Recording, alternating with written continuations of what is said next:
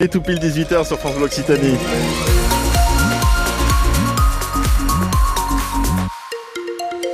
Bon, je vous l'accorde. C'est vrai que cet après-midi, le temps est plutôt humide, mais rassurez-vous parce que demain, ça change. Demain, samedi après-midi, vous devriez voir du soleil. Les températures sont assez douces. On a un vent de nord-ouest qui souffle en ce moment. Il fait 13 degrés euh, dans la région toulousaine. Et dans l'actu, Marie Maison, la grève SNCF paralyse les transports en ce week-end de chassé-croisé. Mais avant ça, on vous parle de cette sportive pas comme les autres. Oui, parce que c'est une force de la nature. Odile Monteil, 79 ans, prépare cette course à pied de 24 heures, les 24 heures de Capitanie. Cette habitante de Montauban ne recule devant rien. Elle sera sur la ligne de départ demain à 10h à Colomiers. La presque octogénaire compte bien courir jusqu'à dimanche matin 10h. Justine Clos, vous l'avez rencontrée au stade Pompidou à Montauban. Basket au pied, Odile s'échauffe sur la piste de course. À 79 ans, cette mamie accro au sport s'entraîne tous les jours. Si je ne cours pas, si je ne fais pas de sport, là ça va pas. Hein. J'ai eu mon poignet cassé une année, mais j'ai continué à courir avec mon plâtre. Euh, donc il faudrait vraiment que j'ai les pieds cassés pour ne pas courir. Cette prof à la retraite a déjà fait des centaines de marathons, cinq fois aussi la diagonale des fous, mais en 24 heures, c'est une première. Je ne l'ai jamais fait, c'est un défi pour moi, oui, oui. Je veux bien montrer qu'à tout âge on peut courir, bon, plus ou moins vite, plus ou moins longtemps, mais que c'est une façon d'entretenir sa santé physique et morale. En tout cas, sa coach n'est pas inquiète. Christelle sait qu'elle peut y arriver. Odile, c'est euh, modèle collector. du club. Elle est, euh, elle est volontaire, elle a de très grandes capacités sportives pour son âge. de la coacher, c'est vraiment un grand plaisir.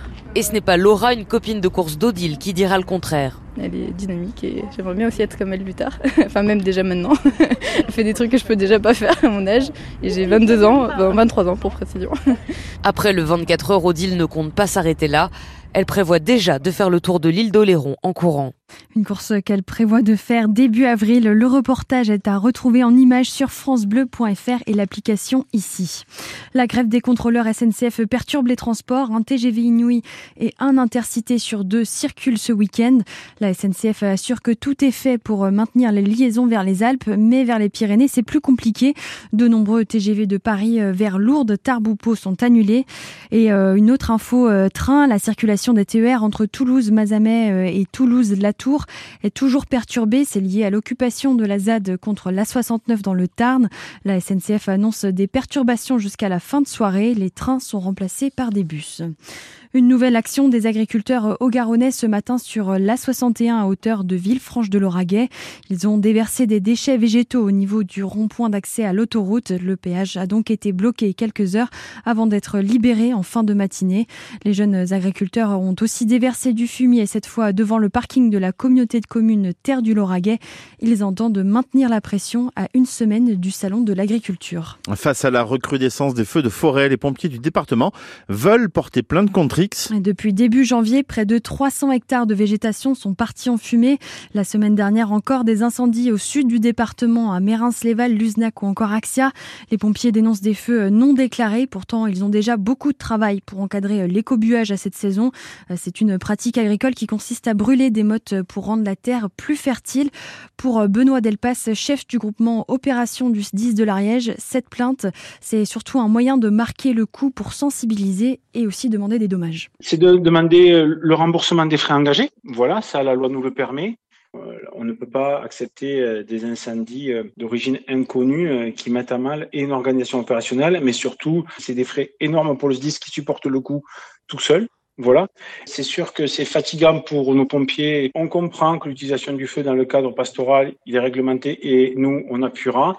Mais on ne comprend pas que pour des raison de non-déclaration, certains feux soient mis et me posent beaucoup de problèmes parce que ces feux ont des impacts directs, c'est-à-dire qu'ils rentrent dans des forêts RTM, donc qui sont des forêts nécessaires à la stabilisation des sols, mais aussi euh, sur de la faune et de la flore. Donc, ils ont des impacts directs. Et le plus important aujourd'hui, c'est qu'ils mettent en danger la vie des, sapeurs-pompiers, des fois pour euh, des actions qui sont très condamnables.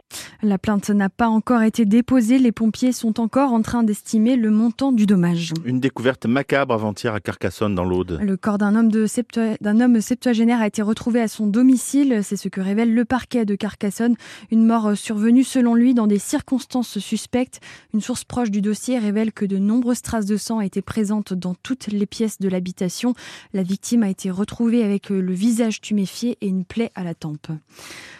Alexei Navalny est mort, c'est ce qu'a annoncé le gouvernement russe en début d'après-midi. L'opposant historique à Vladimir Poutine purgeait une, peine de 19 ans de prison dans une colonie de l'Arctique connue pour ses conditions de détention extrêmes. Du rugby à présent en top 14, le stade toulousain affronte demain Oyonnax. Et ça se passe à Toulouse au stade Ernest Vallon demain à 17h. Rendez-vous donc sur France Bleu Occitanie. À propos euh, cette fois de foot, après la défaite de hier soir, on regarde vers Monaco. C'est l'autre rendez-vous périlleux du week-end et c'est le match de championnat de Ligue 1 TFC Monaco à 15h dimanche. Vous pourrez aussi suivre le match en direct sur France Bleu Occitanie.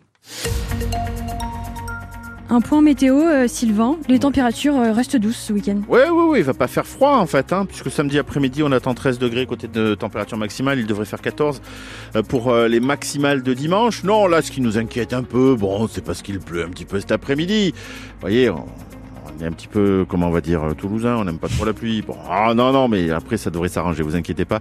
Effectivement, on a, et, c'est surtout quand on regarde un petit peu le radar de Météo France, euh, le département de la Haute-Garonne en intégralité couvert par des, des pluies. On a effectivement l'Ariège aussi qui est concerné, on a une partie du Gers, surtout la partie est du Gers, un petit peu des Hautes-Pyrénées, le Tarn, le Lot et euh, non, pas de Tarn-et-Garonne, ça va. Euh, et puis l'Ariège, l'Aveyron aussi concerné par par ces pluies. Elles doivent s'évacuer dans la nuit, nous dit Météo France. Le temps redevient sec et surtout on devrait même voir du soleil demain après-midi. Euh, soleil qui sera un petit peu contesté par un voile de nuages dimanche dans la journée. Côté température demain matin, on devrait euh, se retrouver avec 8 degrés sur les thermomètres dans les secteurs de Rium, Autrive, Muret et Villefranche-de-Lauragais. À Toulouse, à Revel, 9 degrés au, petit matin à 7h et à Lavore, 10 degrés. Voilà pour euh, vos prévisions météo. Sur les routes, par contre, comment vous